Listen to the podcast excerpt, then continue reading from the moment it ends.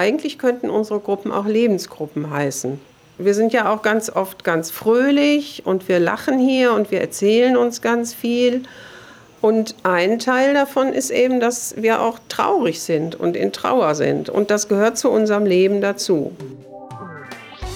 Das sagt Maria Traut. Sie ist Trauerbegleiterin bei Kinder und Jugendliche in Trauer. Moin, mein Name ist Niklas Rabe und Sie hören den Podcast Mitmenschen der Diakoniestiftung Mitmenschlichkeit. Hier besuche ich Menschen, die sich in Hamburg für ihre Mitmenschen einsetzen.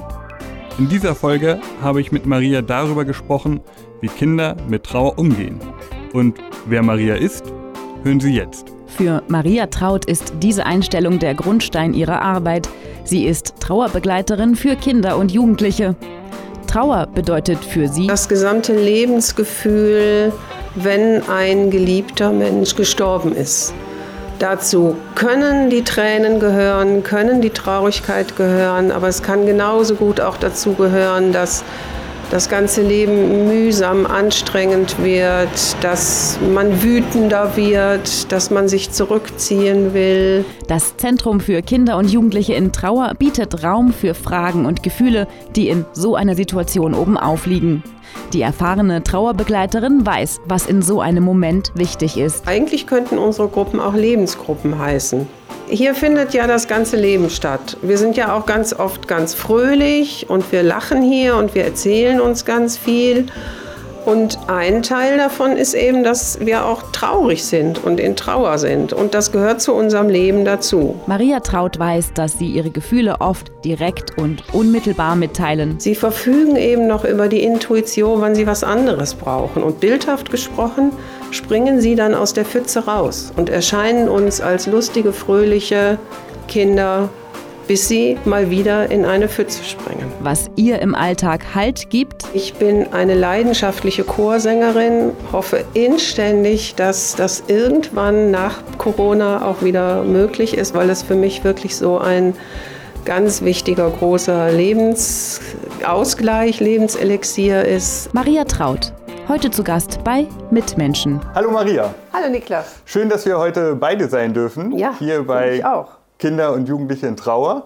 Äh, ein tolles Projekt, wie ich finde. Mhm. Und wenn ich mich jetzt hier so umschaue, wir beide sitzen auf so schönen Stoffwürfeln, die sich so ein bisschen hin und her wippen lassen, sehr angenehm. Mhm. Du auf einem gelben, ich auf einem grün. Und wir haben hier eine wunderschöne gestaltete Mitte.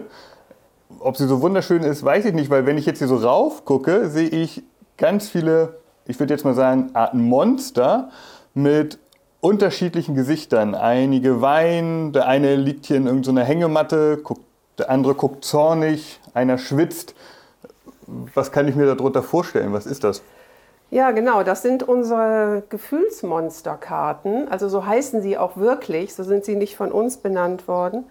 Und das ist so ein Material, was bei uns ganz viel benutzt wird, um einfach am Anfang bei den Gruppen der Kinder und Jugendlichen mal so ins Gespräch zu kommen. Da könnte man, könnte vielleicht die Frage sein, Mensch, was habt ihr so die letzten zwei Wochen alles erlebt und wie fühlte sich das eine oder andere an? Gibt es da irgendein Monster, was so ähnlich aussieht wie irgendein Gefühl, was euch gerade von den letzten zwei Wochen einfällt? Und ja, und wenn ich das jetzt gerade so erzähle, fällt mir dann gleich so ein, manchmal wird dann gleich etwas erzählt, was auch mit dem Tod des äh, Familienmitglieds zu tun hat.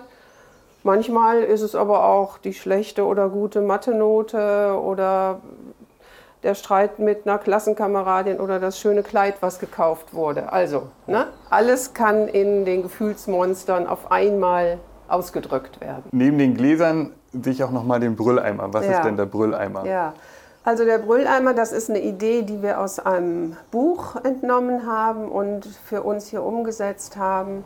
Ähm, also was dahinter steht, ist, dass Trauer generell, aber besonders bei Kindern und Jugendlichen eben nicht nur traurig daherkommt, ja. sondern dass in der Trauer man auch manchmal wütend ist und äh, so Begriffe, die eigentlich man so nicht mal rausschreit, äh, einfach einem aus der Seele kommen, die einfach voll und belastet ist. Und äh, manchmal kommt Trauer auch daher, dass man sich einfach still zurückzieht. Aber gerade so, so wütende Impulse, die gehören eben auch zum Trauerprozess dazu. Und von daher kam, ich glaube, eine Gruppe, ich weiß es gar nicht so ganz genau, eine Gruppe kam auf die Idee, Mensch, wenn so viele Kinder und Jugendliche hierher kommen, die trauern, dann können wir doch auch mal einen Brülleimer machen. Und auf diesen Brülleimer darf man dann eben auch mal Kacke und Scheiße und alles ist blöd schreiben. Oder auch in den Eimer hineinrufen.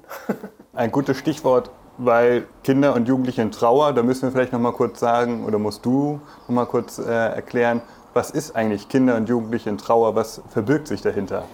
Genau, dahinter verbirgt sich ein Projekt des Diakonischen Werkes. Ähm, wo es darum geht, Kindern, Jugendlichen und das sage ich jetzt mal so kurz in Klammern, auch Jungerwachsenen, äh, die Möglichkeit zu geben, nach dem Tod eines zugehörigen Menschen begleitet zu werden. Einerseits von uns Trauerbegleiterinnen, es gibt hier fünf Trauerbegleiterinnen insgesamt bei uns im Team und vor allen Dingen in den Gruppen aber auch Kinder und Jugendliche ähnlichen Alters kennenzulernen, die Vergleichbares erlebt haben. Und wie ich es immer so gerne nenne, ähm, die eigentlichen Experten füreinander sind die Gleichaltrigen, weil die kennen sich aus. Wie fühlt sich das an? Wie fühlt sich die Trauer um mein verstorbenes Familienmitglied an? Wie fühlt sich aber auch mein Bedürfnis an, trotzdem mal fröhlich sein zu dürfen? Und dass sie da im Austausch sein können, dass sie spielerisch und kreativ sich mit den Ideen in den Gruppen auseinandersetzen können. Das ist so unser Hauptangebot innerhalb unseres Projektes. Also ein Gruppenangebot für Kinder und Jugendliche, die in irgendeiner Erfahrung mit dem Tod in einem direkten Umfeld genau, gemacht haben. Genau. Genau. Und wie kann ich mir das vorstellen? Wie, du hast jetzt ein bisschen gesagt, ihr fangt mit zum Beispiel diesen Gefühlsmonstern eine Stunde an. Wie läuft so eine Stunde ab? Was ist, was ist Inhalt? Ja, also du hast ja gerade schon äh, so hier einen Teil unserer Räume beschrieben. Wir sitzen hier in dem, eben in dem Kreis mit den bunten Kissen und das innerhalb großer Gruppenräume.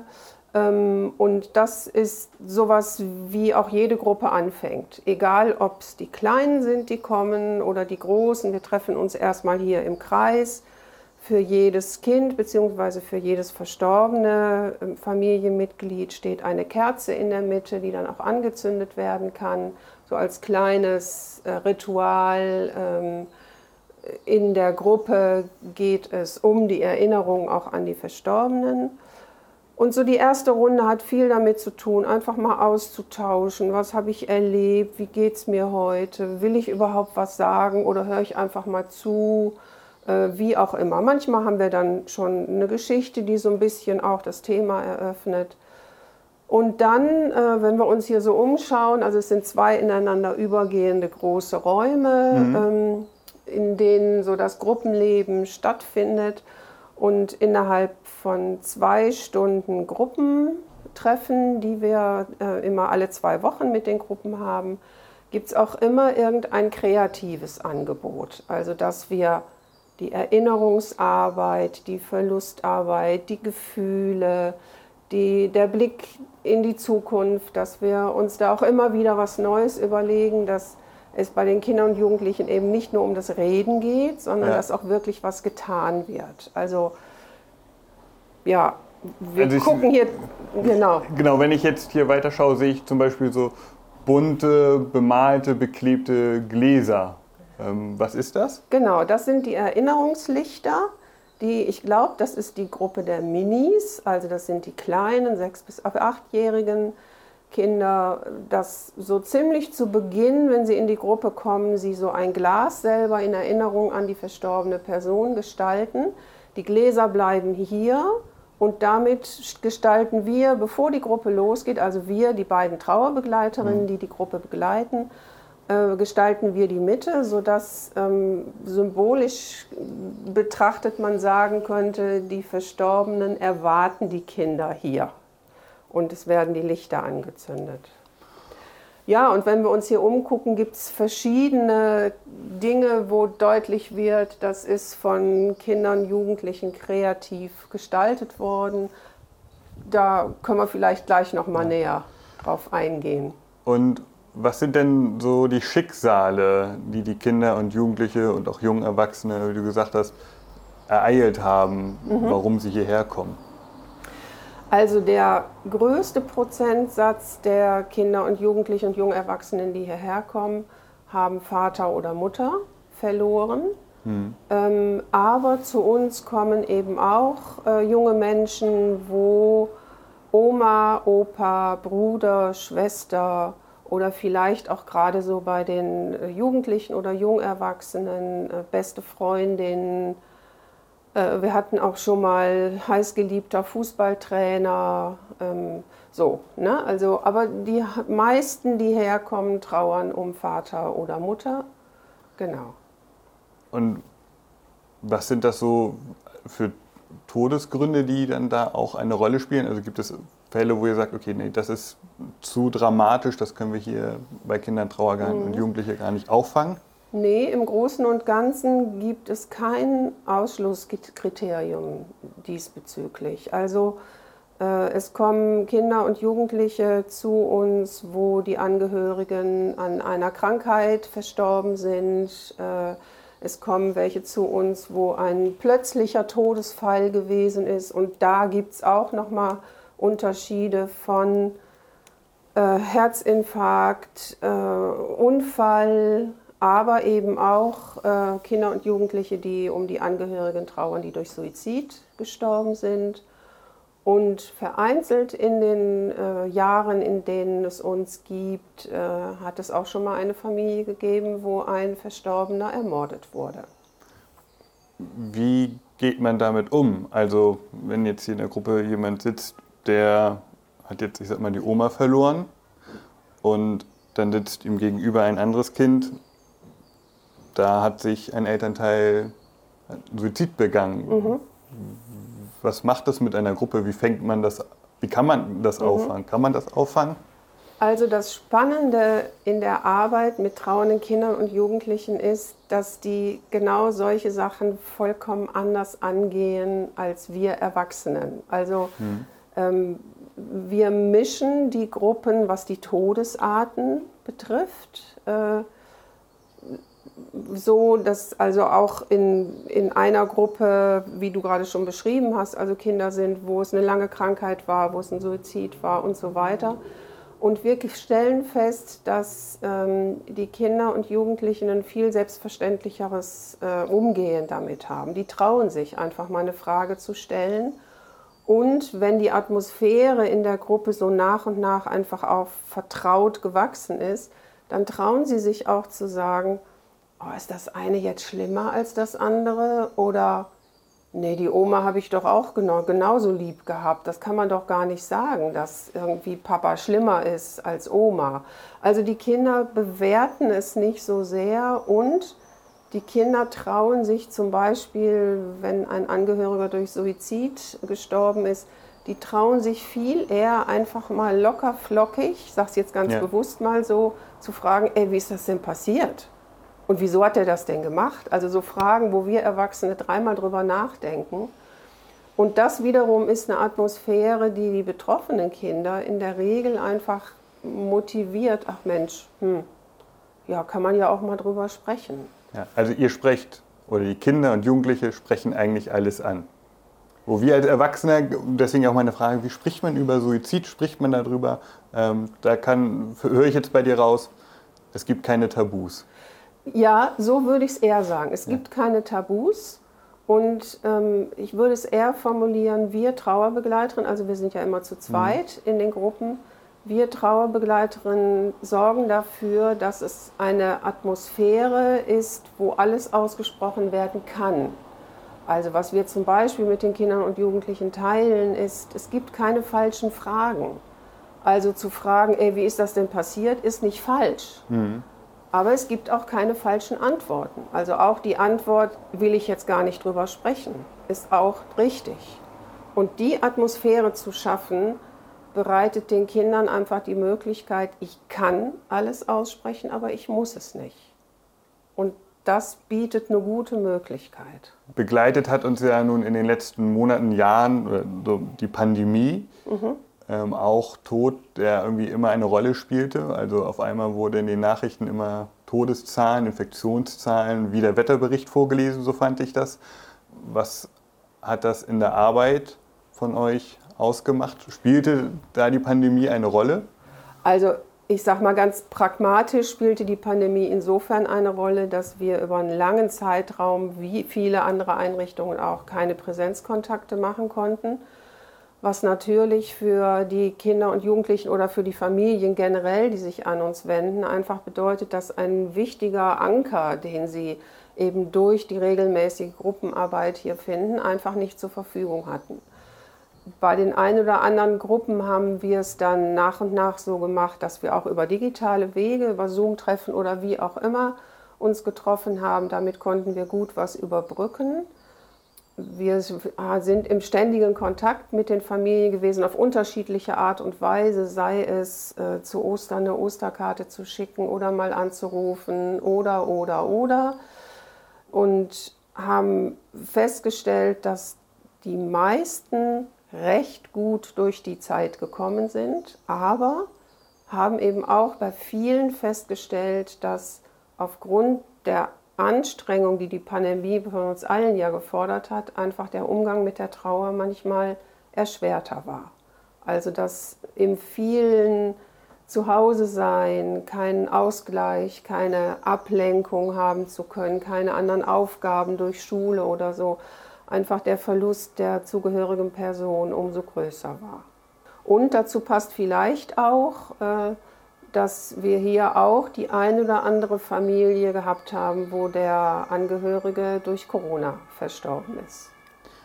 Wie geht man mit Trauer um? Also du hast ja schon ein bisschen gesagt, also man ist dann so ganz alleine oder man ist in einer engen Familie. Wie gehen Kinder und Jugendliche damit um, wenn in dieser Zeit genau eben ein Todes weil passiert die Frage, Beerdigungen waren immer oder waren und sind immer nur in einem sehr engen Kreis mhm. möglich. Ich glaube, es gibt Kulturen, das ist total wichtig, dass alle zusammenkommen. Habt ihr da irgendwie was gemerkt, was das mit den Familien, mit den Kindern, mit den Jugendlichen macht? Genau, wir hatten in der Zeit den einen oder anderen Kontakt zu äh, einer Familie, wo gerade frisch jemand verstorben war in der, in der Pandemiezeit Jetzt nicht durch Corona, aber eben in der Pandemiezeit. Und da erinnere ich mich einfach noch, dass das für die Familie insgesamt, also für die Kinder und auch für den verbleibenden Elternteil, extrem schlimm war, eben nicht in ihrem gewünschten Rahmen sich verabschieden zu können, äh, beerdigen zu können. Das war festgelegt mit äh, einer sehr geringen Personenzahl äh, und äh, auch so Fragen, die immer irgendwie auftauchen, Kinder zur Beerdigung dabei, die ergaben sich irgendwie kaum, weil eh das alles so begrenzt war. Oder äh, zum Beispiel auch, dass wir im Kontakt auch mit Familien anderer Kulturen, wo jemand gestorben ist, gemerkt haben, dass die manchmal anderen Riten rund um Verabschiedung, Beisetzung oder so, Trauerfeier, dass die definitiv nicht möglich waren und die Familien da einfach sehr darunter gelitten haben. Ja. Und dann von uns aus zu erleben, dass wir sie nicht einladen können oder auch mal aufsuchend arbeiten können, sondern dass alles nur über so distanzierte Kontakte wie Telefon oder Zoom ging, das war schon eine Herausforderung. Ja. Wie kommt man zu Kinder- und Jugendlichen Trauer, ich sag mal, wenn man selber davon betroffen ist? Also ähm, ich glaube jetzt so über die Zeit seit 2009, also ne, vor der Zeit mit dem diakonischen Werk, hat es eben uns auch schon als Verein gegeben, sodass ich glaube, dass wir in der Stadt mittlerweile schon äh, so eine Lobby haben ja. und bekannt sind, sodass sowohl Familien selber sich relativ bald nach dem Todesfall bei uns melden, aber ebenso auch Kitas, Schulen, Arztpraxen hin und wieder, Gemeindemitglieder, Nachbarn, also die unterschiedlichsten Leute, die dann manchmal hier anrufen, ah, bevor ich das an die Familie weitergebe, äh, wollte ich mich nur mal erkundigen, was genau macht ihr und so weiter. Und wenn solche Anmeldungen oder Nachfragen am Telefon gewesen sind, sehen wir eben zu, dass wir so zeitnah wie eben möglich äh, ein Erstgespräch anbieten, hier in den Räumen äh, und dann eben gucken, ist in der Gruppe ein Platz oder, das muss man jetzt gerechterweise auch sagen, ähm, gibt es eine kleine Wartezeit, bis ein Platz in einer Gruppe frei wird, weil was uns wichtig ist bei all den Anfragen, die wir kriegen und ja, hin und wieder mal mit Wartezeit arbeiten müssen, uns ist wichtig, dass wir trotzdem bei maximal acht Kindern in einer Gruppe bleiben mhm. und dass die Gruppen nicht größer werden, damit wirklich auch gewährleistet ist, dass ein gutes, guter Sozialkontakt untereinander möglich ist und wir auch als Trauerbegleiterin die Chance haben, einen Blick auf jedes einzelne Kind und Jugendlichen haben zu können. Und wenn ich bei euch angerufen habe, was empfehlt ihr in solchen Fällen? Also wie, die, genau die spannende Frage, wie vermittel ich das einem Kind, meinen Kindern, dass wenn jetzt zum Beispiel der Lebenspartner, also der Vater oder die Mutter verstorben ist, mhm. oder wenn es die Oma ist, es gibt wahrscheinlich keinen richtigen Weg, aber vielleicht so eine, so eine Leitung, wo, man, wo du sagen würdest, das macht Sinn und das macht weniger Sinn? Ja, also es ist sicherlich immer der individuelle Weg und der ist auch wichtig, aber was wir mittlerweile wissen, ist, dass Kinder um ein Vielfaches besser mit dem Geschehenen umgehen können, wenn sie einfach äh, in die Wahrheit mit hineingenommen werden. So formuliere ich es immer ganz gerne. Ja. Also wenn ihnen nichts verheimlicht wird. Da könnte man sich natürlich fragen, hm, wie soll ich den schweren Unfalltod oder vielleicht auch den Suizid eines nahen Menschen erzählen. Da wissen wir einfach mittlerweile, dass Kinder, dass ihnen sehr damit geholfen ist, vertrauensvoll und ruhig und wahrheitsgemäß mit ihnen darüber zu sprechen, ohne vielleicht bestimmte gewaltvolle Begleiterscheinungen allzu drastisch zu erzählen, weil man eröffnet ihnen damit einfach die Möglichkeit, alle nur erdenklichen Fragen, die sie irgendwie in sich haben, dann auch stellen zu können. Mhm. Ja, man öffnet quasi eine Türe, indem man die Wahrheit mit ihnen teilt, dass dann Fragen auch nicht mehr verborgen bleiben und was wir einfach mittlerweile wissen, dass die Kinder ähm, extreme Wahrnehmungskanäle haben, atmosphärisch genau mitzukriegen, dass irgendwas noch, noch nicht so richtig ausgesprochen worden ist. Und da wissen wir mittlerweile, dass es immer der bessere Weg ist, wirklich die Wahrheit auszusprechen. Mhm. Spannend in dieser ganzen Thematik mit dem Projekt ist natürlich auch die Frage bei dir, warum wird man Trauerbegleiterin? Also ich bin von den Grundausbildungen her Erzieherin und Heilpädagogin und ja. habe äh, bis 2000 in ganz vielen unterschiedlichen sozialen Bereichen gearbeitet und ich glaube, der Auslöser war, dass zum damaligen Zeitpunkt ich einfach selber in so einer kleinen Lebenskrise war. Es hatte nichts mit dem Tod eines Zugehörigen zu tun, einfach es hakelte an den einen oder anderen Ecken und äh, ich weiß noch so, als ich so aus dieser Zeit dann wieder so über den Tellerrand gucken konnte, merkte ich, hm, irgendwie tut sich was anderes auf. Und ähm, ich weiß, dass meine Mutter früher schon erzählt hat, wieso ich das denn immer so spannend fand, wenn ich von Tod gehört habe. Ja. Also es hat mich da schon interessiert. Ja, sodass ich dann eine Trauerbegleiterausbildung gemacht habe und danach war es dann für mich klar, dass ich gerne da auch beruflich weiter machen möchte. Und wie lange arbeitest du schon als Trauerbegleiterin? Seit 2001 okay. und seit 2009 eben äh, hier im Zentrum für Kinder und Jugendliche. Eine Frage, die, glaube ich, ganz viele interessiert, wie geht man mit dem Leid um? Also wenn man permanent in Gruppenarbeiten damit zu tun hat, dass Kinder und Jugendliche einen nahestehenden Verwandten verloren haben, mhm. das stelle ich mir sehr, sehr schwierig vor. Ja, einerseits ja. Andererseits, ähm, ich sag mal, habe ich in Anführungsstrichen das Glück, ähm, schwerpunktmäßig mit trauernden Kindern und Jugendlichen zu arbeiten. Ich nenne es deswegen ein Glück, weil die Kinder und Jugendlichen bringen immer das ganze Leben mit. Ja. Also dem Zusammenhang fällt mir ein, dass ein kleiner Junge, ich glaube acht, neunjährig, irgendwann mal gesagt hat, eigentlich könnten wir die Gruppen auch Lebensgruppen nennen, weil wir machen ja alles Mögliche hier. Wir sind ja auch lustig und ein Teil ist eben auch traurig. Ja. Und das ist so der Vorteil, dass es aus meiner Sicht mit Kindern und Jugendlichen, äh, ja einfacher kann ich nicht sagen. Also natürlich äh, betrifft mich auch so deren Leid und Schmerz, aber ich bin halt auch mit anderen Themen beschäftigt. Und so eine andere Sache ist, äh, dass das schon in meiner Trauerbegleitungszeit auch eine Zeit gedauert hat, das zu lernen, mir wirklich zu erlauben, wenn ich aus einem Trauergespräch herausgehe, dass danach ich auch für mich ganz persönlich wieder etwas Schönes machen kann, dass ich mir ein Eis gönnen kann, dass ich zum Chor singen gehen kann. Also das ist ganz wichtig, um sozusagen persönlich auch immer wieder aufzutanken und dann bereit zu sein, auch für die nächste Begleitung. Die letzte Frage, die ich allen stelle, mit denen ich unterwegs bin, die ich besuche, was war für dich ein schöner Arbeitstag? Ich würde es formulieren, heute hat es tolle Begegnungen gegeben. Und das kann eben ganz unterschiedlich sein. Das kann sein, dass wir in der Gruppe wirklich ganz viel Spaß gehabt haben.